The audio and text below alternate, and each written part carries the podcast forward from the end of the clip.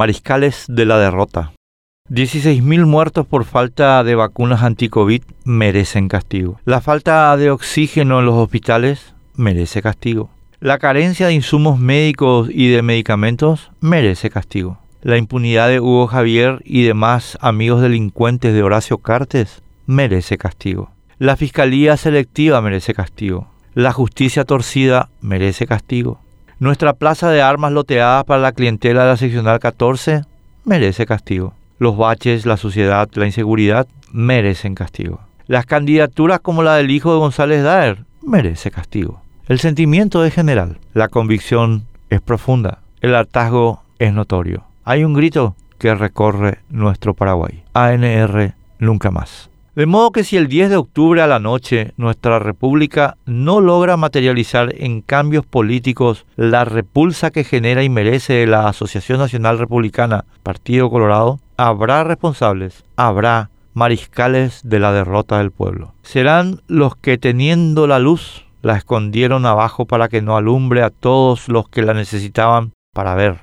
Los que desvanecieron la sal de la tierra para que no sirva más para nada sino para ser echada fuera y hollada por Cartes. Serán los que prefirieron no tener diferencias con él, que impone filiaciones coloradas para trabajar o estudiar, los que no quisieron atacar al que instiga el tráfico de influencias, los que rehuyeron la pelea con el responsable de la sangre derramada el 31 de marzo de 2017, los que nada tienen que objetar al que compra impunidad para los contrabandistas de cigarrillos. Mariscales de la derrota como Philippe Pétain fue el mariscal que condujo a Francia a la sumisión y a la humillación peores de su historia, mariscales de la derrota como el francés, traidor, servil al enemigo. Blas Llano, Norman Harrison, Edgar Ortiz, Hugo Capurro, Zulma Gómez, Fernando Silva Facetti. La lista es más larga. Serán los mariscales de la derrota del pueblo por jugar a favor del enemigo del pueblo. Están haciendo todo lo que está en su poder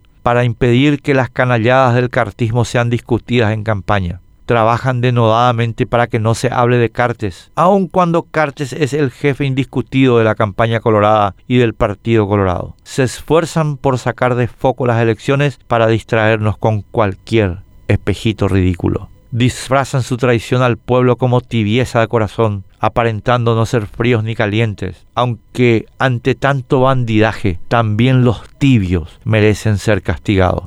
Pero la tibieza es solo la mascarada de estos traidores para disimular su militante colaboración con el enemigo del pueblo. Espero que el 10 de octubre la ANR reciba a lo largo y a lo ancho del país la repulsa que merece. Y espero que si esa repulsa no se convierte en cambios políticos, no olvidemos fácilmente a los mariscales de la derrota del pueblo.